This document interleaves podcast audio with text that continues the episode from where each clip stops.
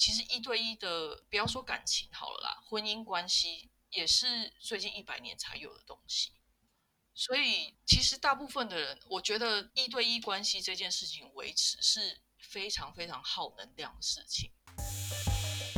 哎，我跟你说哦，昨晚在床上的时候啊，你小声一点啦！不管啦，我要 shout out sex。欢迎来到 Shout Out Sex，这里是个你可以肆无忌惮讨论性事的地方。嗨，大家好，欢迎来到 Shout Out Sex，我是茶。嗨，大家好，我是玉。我们今天的主题是：可以同时爱两个人吗？唉，我觉得这个节目就是在逼我，你知道吗？在逼我要去想很多我不太想要去想的事情。那今天很开心，我们邀请到一位朋友 Anita 来跟我们一起聊这个我真的不太想要去聊的话题。Hi Anita，嗨，大家好，我是 Anita，请简短的自我介绍一下你自己。我现在是大概是一个要进入中年危机的年纪，呃。说中年危机，大家想说可能是四五十岁，不过根据英国调查，现在人的中年危机其实是已经提早到三十五岁开始。哦，那我是顺性向异性恋女性。其实我当初被邀来参加这个节目的录制的时候，觉得有点惊讶，因为我的性经验其实不能说非常丰富，应该说 N 数可能在五个以下。然后大部分都是跟我相同文化，然后而且全部都是传统一男一女的一对一的关系。不过，嗯，我在这个题目上面有下一点研究的功夫，所以呃，因为刚好就有一些契机可以探索，可能后面会可以谈到。然后这个问题还蛮有意思的。我们的节目就是算是有一个宗旨之一，是我们想要提出很多种观点，不给对或错，然后是或非。是我们用很多的观点去讨论一个议题，这样子，这是我们想要做到的事情。所以我就觉得 Anita 很适合来讨论，因为她是一个非常喜欢思考的女生。我的确是蛮喜欢思考，我常常觉得头很痛。这个题目也逼我思考了很多，你知道吗？就是这个题目有一点让我觉得我需要去思考吗？但这个主题其实是我想的。那原因不是什么很酷的原因啦，其实就是因为我最近在看那个韩剧《夫妇的世界》，这出戏是改编自英国影集，有一个叫 Doctor Foster 之类的影集，然后它的内容就是主要在讲述一个女医师的老公有小三的故事。在看似美好的家庭关系之下，其实充满着谎言。因为这个女医师平时就是她撑起整个家的家计呀，然后也投资了很多钱在老公的事业上。但老公一方面表现的对家庭充满着感激，然后也很照顾他孩子的样子，结果另外一方面却在外面跟一个年轻貌美的富家千金出轨。就是呃，这部影集的设定是老公出轨，对。然后我们等一下也会讨论到这到底算不算出轨这件事嘛。对，然后其中有一幕我印象很深刻的就是，在这个女医生展开复仇之前，她那个老公跟知情的朋友在外面喝酒，然后朋友就劝她说：“哎，你赶快断掉这个婚外情啊，你这样不好之类的。”结果他就很真挚的回答，他说：“我是真心的爱着这两个人的，我老婆跟那个小三，我哪一个我都放不下，因为老婆一直以来都是支持他的事业的人，给了他一个幸福的家庭，所以他爱着他的老婆。但是很奇怪的是呢，他只有在跟小三在一起的时候，他才会感觉到自己真的活着，就是觉得自己重新年轻了起来，所以他也爱那个小三，这是他的论点。”对我看了这一幕之后，我就很认真的，也有跟我朋友讨论过，说你觉得这到底合不合理？就是一个人真的可以同时爱两个人吗？所以我就想说，好，那既然我现在开了这个 podcast，我要把它拿来讨论。虽然我知道目前社会的氛围确实是没有办法容忍这种同时爱两个人的说法啦，但是我们就先撇开什么法规啊，或是道德约束等等，来讨论说大家觉得那个老公讲的合不合理，然后我们自己认不认同这件事，这样。在开始之前，一如往常的，我们需要先定义一下这个题目。那因为我们要讲可不可以同时爱两个人嘛？那什么是爱？在这一集里面，妮塔你会怎么定义这个爱？关于这个问题，我想了很多，因为我从小到大就在一个异性圈里面长大，从国小到大学。然后除了高中念女校之外，其实男女比都是五比一这种比例，所以我的朋友圈里面是男性居多。所以有时候朋友跟就是交往之间的这个界限非常模糊。我觉得我对朋友是爱啊，对伴侣也是爱，我对父母家人也是爱。那这这爱这些爱里面到底有什么差别？为什么有些人可以跟朋友谈恋爱，那有些人就会说，如果是朋友的话就不行？那如果我可以跟这个朋友谈恋爱，那为什么那个不行？那如果一次可以有很多个好朋友，为什么一次只可以有一个伴侣关系？这个界限在哪里？所以后来我就引发我去探讨这个爱到底是什么，就是它为什么是可以被区别的？那如果用比较嗯世俗观点来看的话。有一个呃，好像是耶鲁大学的研究学者叫做 Robert Sternberg，呃，他有发表一个爱情三因，后来还有东伦敦大学的 Tim Lomas，他们都做出一些分类。那我觉得这个部分有回答到我一些疑问：这爱到底是什么？然后伴侣、家人跟朋友之间的爱到底有什么不？那先解释一下 Robert Sternberg 他的爱情三因论。好，他认为人际关系中爱的三个重要组成是。一个是亲密 （intimacy），然后一个是激情 （passion），跟最后一个是义务，或是说也可以翻成责任，就是 commitment。然后通过这三个元素的排列组合，可以分成出八种爱的类型。比如说，嗯，我跟朋友之间的爱是有亲密，然后有责任，但是没有激情，因为我不会想要跟他们上床。有些时候，不过爱是什么？是这这个问题很复杂，因为我觉得当我们在讲到外遇这件事的时候，又会牵扯到性，所以我很难去分辨说这个行为里面到底有没有掺杂感情的成分。那讲回到爱是什么的定义，我另外一方面我也还蛮喜欢弗洛伊德他的理论，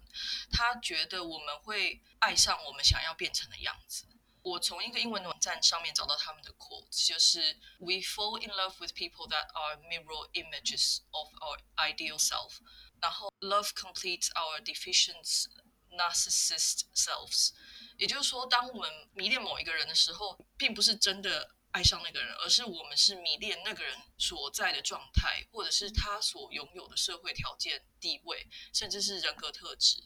他身上有我们没有的。那那一块我们缺乏的部分，正好是我们也想要拥有的，所以，我们透过这个迷恋的动作，让自己感觉好像拥有了那个部分。然后，所以就以上的理论来说，人是可以爱不同的人的，因为，呃，以三因论来说，你可以有三种元素的排列组合去分成八种爱的类型，或者是以弗洛伊德的理论来说，我们。会对自己有多少有一些批判或者是不不满足的部分？那只要有复数以上的人出现了这样的特质，我们就有可能会爱上他。如果是以灵性的角度上来说的话，就是爱是一种嗯精神上的体验跟一种现象，性跟身体这些都是物质的，但爱是内在存在的本质。就是很久以前，我有去翻过一个印度灵性大师奥修说，他也是一个蛮中二的灵性大师。他 说，爱在他最纯净的形式里面是分享喜悦，他是不求任何回报的。他不祈求什么，然后不管什么来的都是好的。如果没有东西来，那也是很好。就是爱，它是像空气和水一样存在我们的体内外，它是一直存在的。差别只是在我们有没有打开心灵去接受它。因为我觉得在灵性里面，是外界的一切都是不存在的，所有的一切都存在我们的潜意识里面。所以，嗯，从灵性的角度，人的一生某种程度上就是要去学会去宽恕、去爱身边的每一个人，即便是那些让你看讨厌的人。那在这里，爱跟性是脱钩，因为爱已经是另外一个层次了。不过，我常觉得从灵性的角度来看，会跟我们进入亲密关系的人，都是带着我们，嗯，人生课题考试卷的人，因为他们。我觉得在亲密关系的相处过程中会产生很多摩擦，那这些摩擦它就是基本上就是呈现出我们最讨厌自己的那一面来让我们讨厌，或者是引发我们潜意识里面最深的恐惧。关系中是不会有不受伤的情况，但是那些受伤的部分就是我们需要面对的人生课题。这是我研究出来的两个不同层次的爱。对，嗯，那今天的这一个题目里面的爱，你会？用哪一个层次来讨论它？哎，这这问题我没有想过哎，因为我就是三个理论交叉使用。OK OK，没问题。嗯，刚刚哎，刚刚 Anita 提到的那个 Stanberg 的那个理论，我也很喜欢。然后我们之前在节目上性教育吗？性教育那集也有提到过，大家可以回去听。那查，你觉得呢？我觉得 Anita 很她的想法很注重在你的心灵上的整个感觉等等，但是我自己看爱这件事，会觉得它比较是一个互动的过程。我对爱的定义是，我觉得如果你真的爱一个人，你不会舍得对方受伤害，就是你从日常生活中心里会一直放着你爱的这个人。然后自己这个观念会渐渐变成我们，就思考逻辑可能会从我自己想要什么，然后转变成我们想要什么，怎么做对我们比较好。所以说我可能比较没有就是去深入探究我自己内心吧，可能年纪有关吗？就是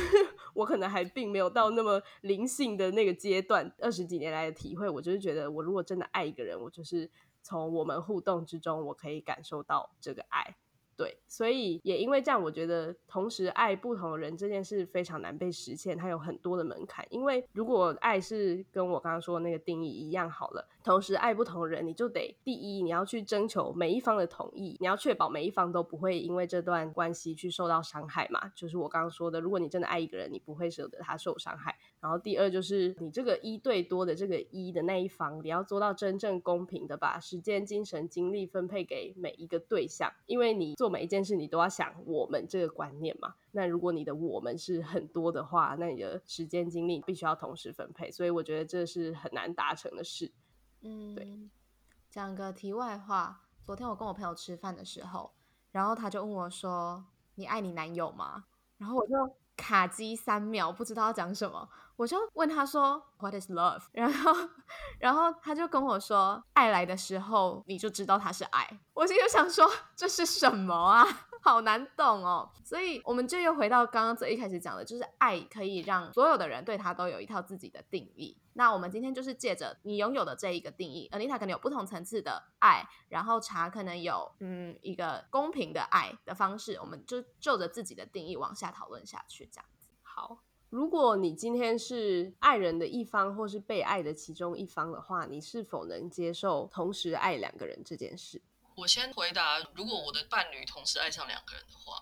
，OK，嗯，我是可以接受对方同时爱上两个人的，嗯，不管他们中间是不是带有激情，理智上我是可以接受的，因为我觉得那是正常的，嗯。然后不过就是根据前面的三三元论跟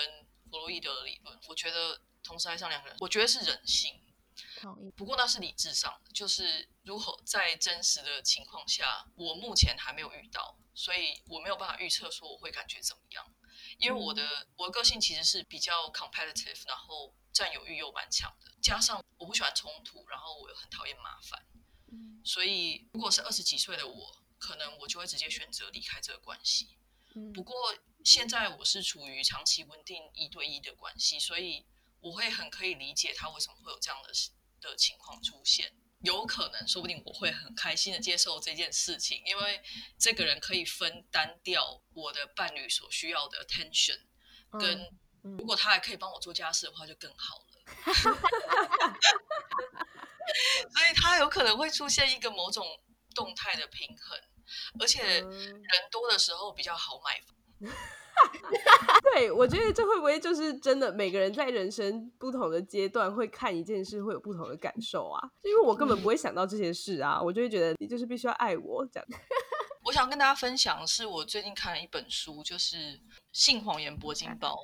就他，他就在我还没有看完啦，只是他就在讲说女性为什么出轨。然后当大家说呃男生出轨是为了性，女生出轨是为了感情这件事情，到底是他去辩证这件事情。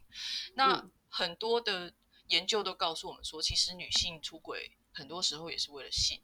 就是生活中有太多的柴米油盐，然后。加上婚姻中的摩擦，或者长甚至是长期同居关同同居关系里面的摩擦，会让你完全就是对身边那个人失去兴致，嗯，然后所以会让这些人去重新思考这个一对一关系这件事情，它到底合不合理？因为其实其实一对一的，不要说感情好了啦，婚姻关系也是最近一百年才有的东西。对，所以其实大部分的人，我觉得一对一关系这件事情维持是非常非常耗能量的事情。而且我我对我自己是身为一个兴趣没有办法超过三个月的人，我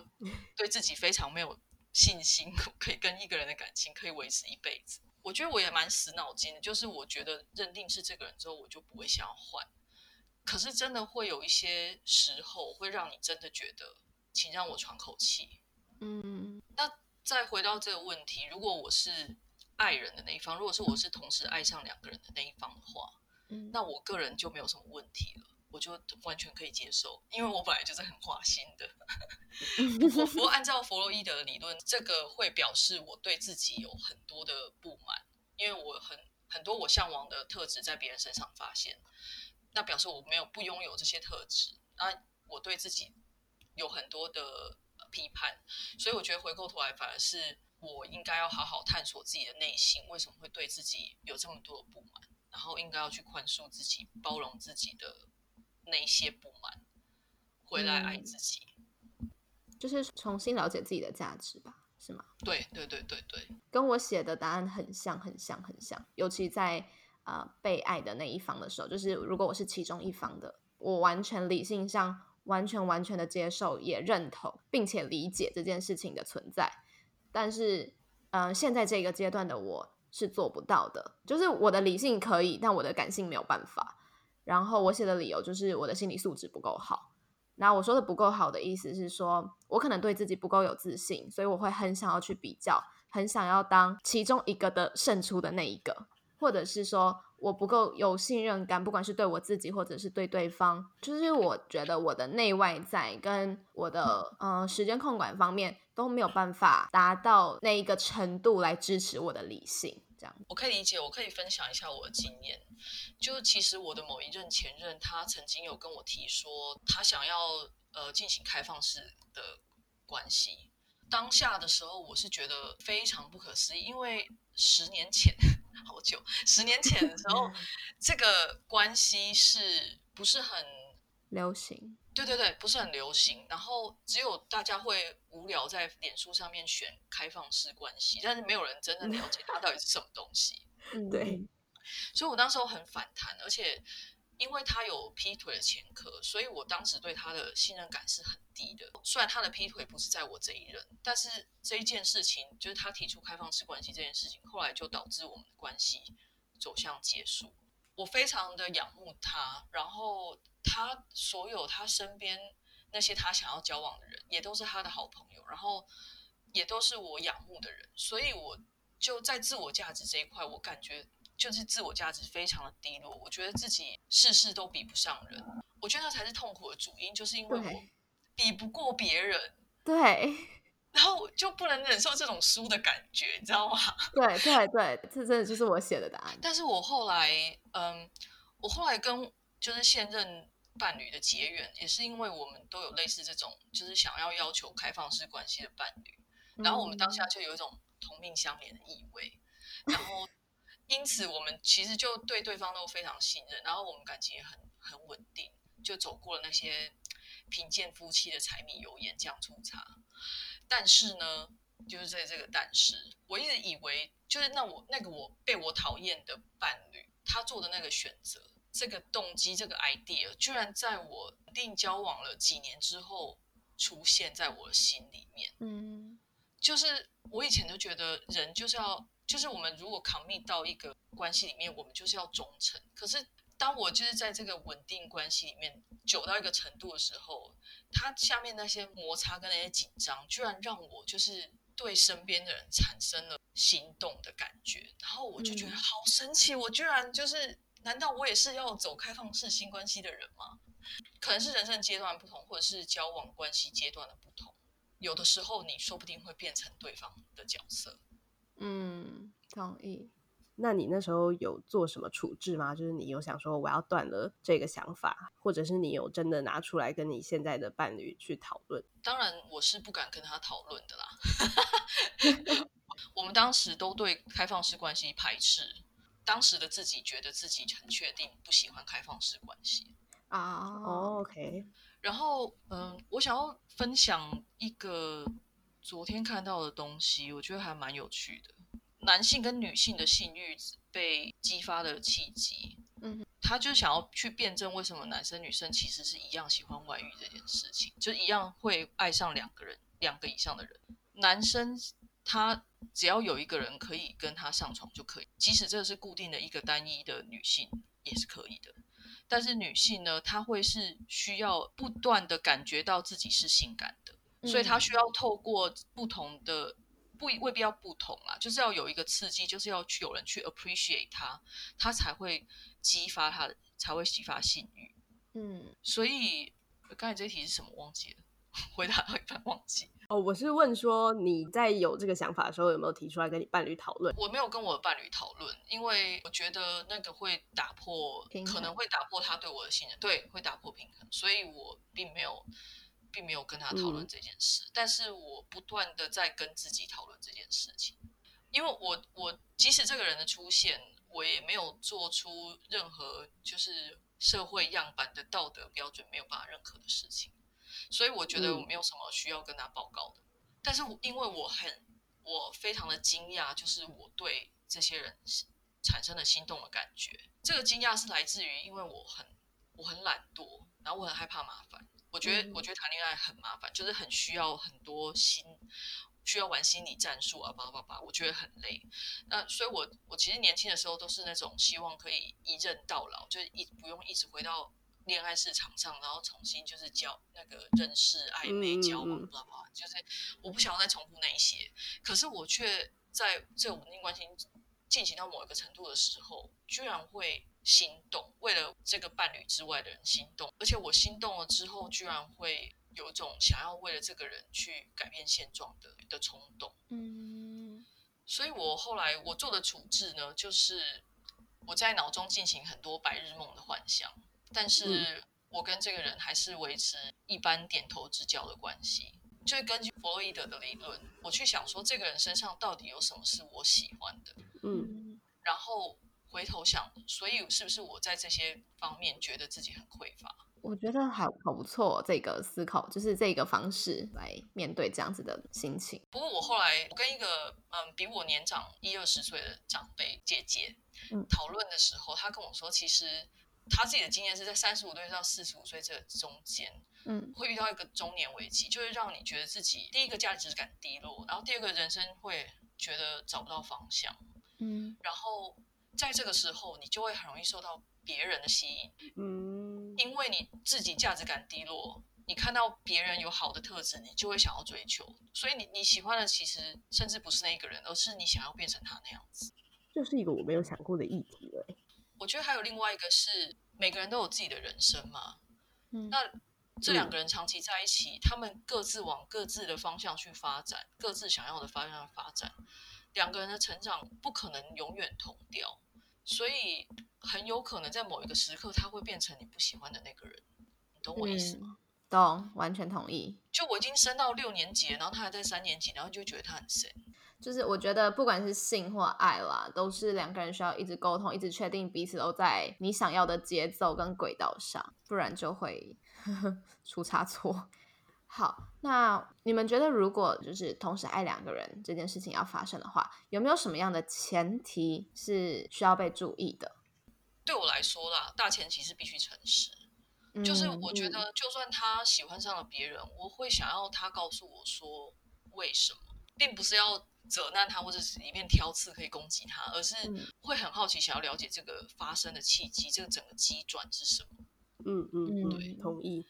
对，然后我觉得，即使说他他提出要进入开放式关系，我觉得不管怎样，整个过程就是必须要开心，因为人生在世就是必须开心。如果不开心的话，就一切就是停止这样子。我非常同意诚实，就是明我写明说啦，就是要明说这样子。嗯，我也是，就是我刚刚讲的那些嘛。第一，你要诚实，你去确保所有人在这件事发生之后都不会受到伤害。然后第二件事就是你要公平，虽然我个人是觉得不可能，但是如果真的要发生的话，我觉得就是一定要公平。那所以我们就会讲到说，哎，那既然我们有讲到要诚实嘛。那这样子的话，你觉得同时爱两个人这件事情跟出轨是不是一样的？如果不一样的话，是为什么呢？我觉得